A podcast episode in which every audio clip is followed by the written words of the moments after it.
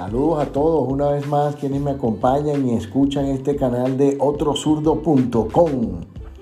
El día de hoy ya hemos sumado más de 20 mil visitantes en nuestra página y me complace seguir aportando nuevos episodios para continuar creciendo con ustedes y compartir temas de interés que son parte de las tendencias actuales nos ayudan a enfrentar los diferentes retos y las vivencias diarias.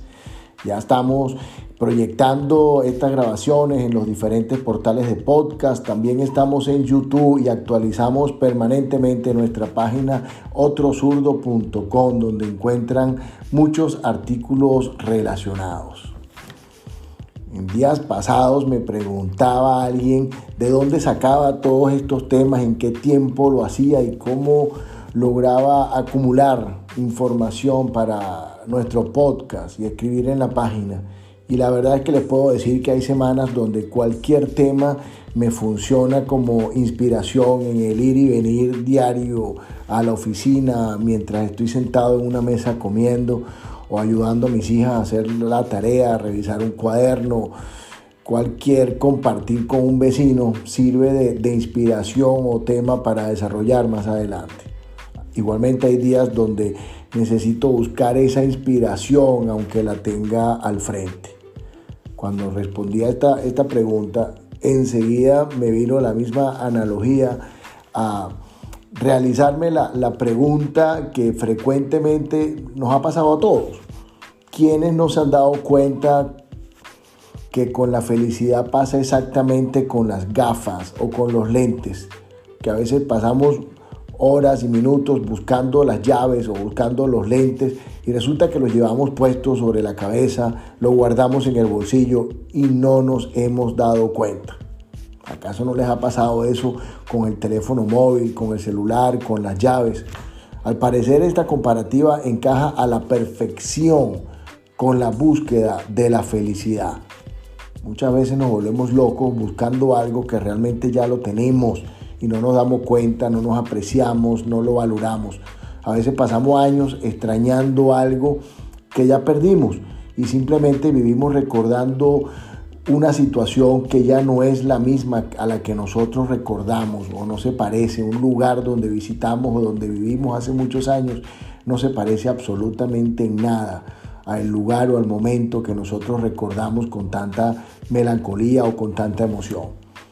Esta situación pasa con tanta frecuencia y le sucede a tantas personas que me detuve por algunos días a revisar varios artículos especializados para descubrir cuál era el motivo de ello y por qué se nos iban días enteros recordando, pensando, retrocediendo momentos especiales o buscando un objeto que ya sabemos dónde está o que frecuentemente lo guardamos en el mismo sitio y lo dimos por olvidado. Es muy posible que vivamos estas etapas en las que efectivamente no estamos felices y los motivos pueden ser muchos, innumerables. Sin embargo, existe una serie de impedimentos internos que nos obstaculizan y, nos detienen, nos bloquean. Me, dediqué a, consultar en algunos especialistas y encontré un artículo de la psicóloga Silvia Alaba o Álava quienes ha identificado estos, estas situaciones como los enemigos de la felicidad. Y según ella explica, nuestra mente tiene que ver en cada uno de ellos. Muchas veces nosotros decimos que somos nosotros mismos los que nos autosaboteamos. Y en este comentario voy a extenderme eh, en, la, en la descripción de estos enemigos de la felicidad que ella menciona. El número uno es la genética de la felicidad donde nos dice que hay que entender que esa genética de la felicidad se refiere a que todos tenemos un potente potencial de mejora. Muchas personas piensan que por las circunstancias no pueden serlo, pero eso solo pesa un 10%. La psicóloga Silvia recomienda esforzarnos por sentirnos mejor y recuerda que tenemos estrategias de regulación para poder encontrar y aceptar que nuestros enemigos de la felicidad somos nosotros mismos óigase bien, nosotros mismos, desde nuestra percepción, desde nuestra visión, desde nuestra mentalidad, podemos sabotearnos o podemos lograr lo que queremos. El número dos se refiere a los pensamientos barrera. esos pensamientos que nos aconsejan que tengamos cuidado de los demás, pero la psicólogo también alerta de la importancia de tener cuidado con uno mismo, una serie de pensamientos barrera con los que nos dejamos llevar pensando que todo va a salir mal. El número tres son las ideas irracionales. Cuando nos hemos dado cuenta o damos por hecho que todos los pensamientos que tenemos son verdaderos y cuando son hipótesis. La diferencia o la realidad pasa por delante de nosotros y la vamos interpretando y en ella metemos ideas irracionales que no son ciertas, pero igualmente las creemos. Menciona la experta que además de esto, dentro de las ideas irracionales hay que destacar la costumbre que tenemos de hablarnos en términos del debería, del hubiera, como si el no hacer algo fuese a generarnos un gran problema. Por supuesto que hay cosas necesarias en nuestro día a día, hay que saber hacerlas y hay que saber identificarlas. Hace días hablaba de un artículo diferente que había que priorizar las tareas, pero hay otras que son elegidas. Por lo tanto, es primordial diferenciar entre lo necesario y lo indispensable, entendiendo que hay cosas que nunca van a depender de nosotros. Eso tenemos que entenderlo y saber que nos rompemos el coco buscando una solución cuando estamos seguros que no depende la solución de nosotros y a veces nos toca aprender a esperar y otras veces nos toca aprender a aceptar los resultados. El número 4 habla de la comparación social. Este punto me llamó demasiado la atención y es un tema que he venido escuchando y al, que le presté más atención cuando empecé a buscar sobre, esta respuesta, porque lo he hablado en episodios anteriores y, mucha gente ya se ha dado cuenta que el mal que puede generar cuando nos comparamos con otras personas. Y lamentablemente es fácil entender que a diario estamos en esa constante comparativa. A veces nos impulsa a motivar, a veces nos impulsa a luchar y, a veces bienvenida sea la, frase cuando recordamos o cuando comparamos con lo que estamos viendo. Sin embargo, cuando veo estos casos, inmediatamente yo recuerdo la vieja frase que se decía hace mucho tiempo, si quieres ser infeliz, espía a tu vecino. Y eso no es más que un jarro de agua fría de absoluta realidad. Porque además las redes sociales hoy en día nos ponen permanentemente este ejercicio en nuestras narices. Y es realmente fácil, solo hace falta meterse en cualquiera de las redes sociales que tú prefieras para ver que todos los demás aparentan ser muchos más felices que nosotros.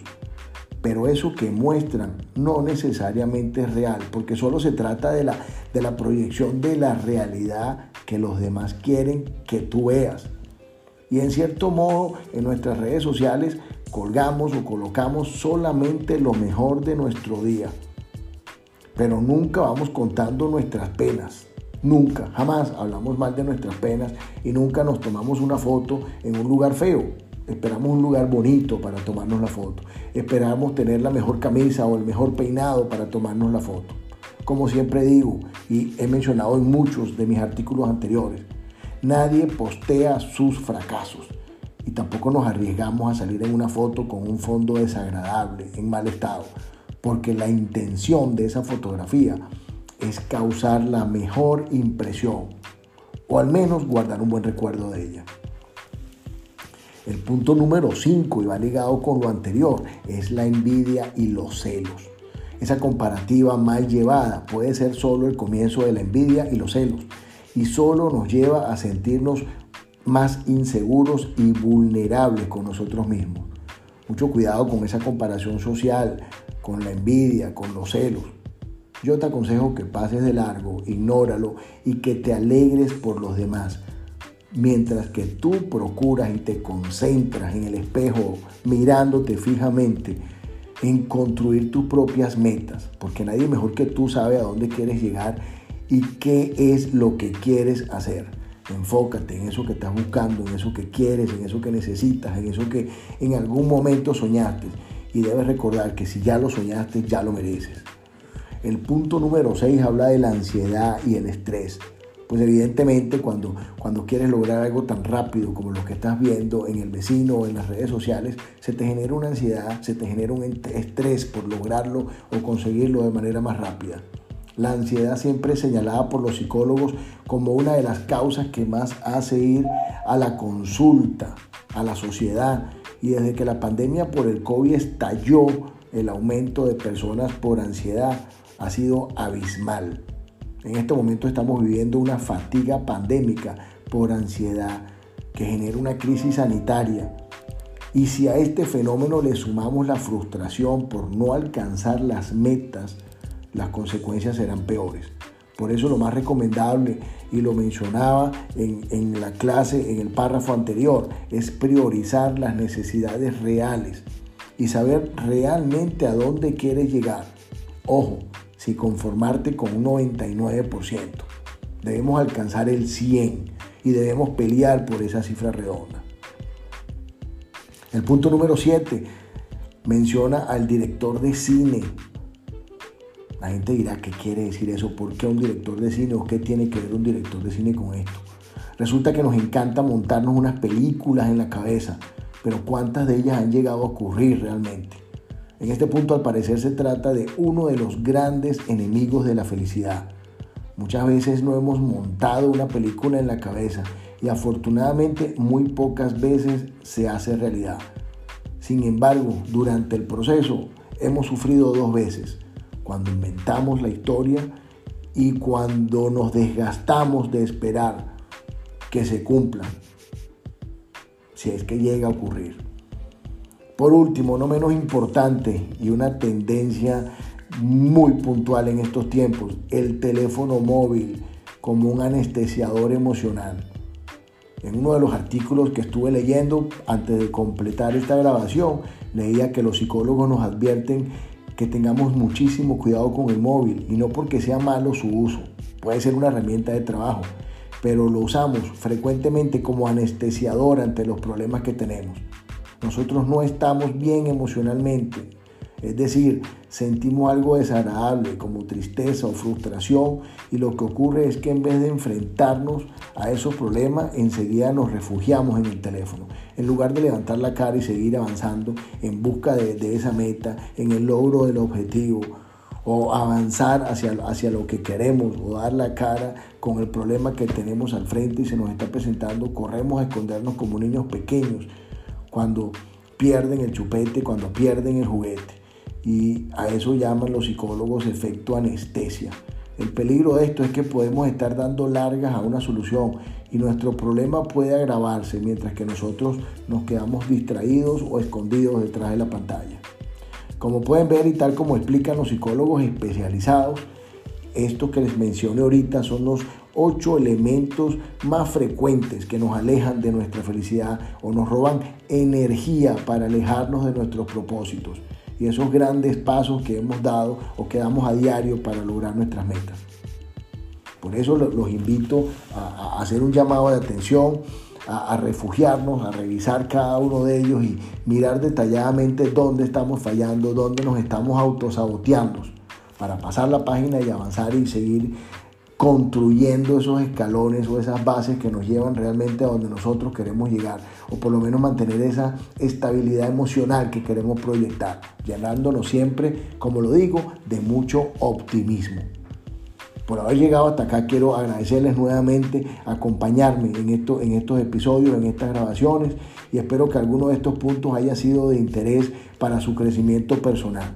Si les gustó o lo disfrutaron, les sirvió de algo, quiero por favor invitarlos también a que lo compartan con alguien que sea de su interés. Como siempre, les recuerdo una vez más que pueden visitar la página otrosurdo.com, donde hay muchos artículos similares y donde también podrán dejarme su opinión y sus valiosos comentarios. Que tengan todos el mejor día posible. Muchas gracias.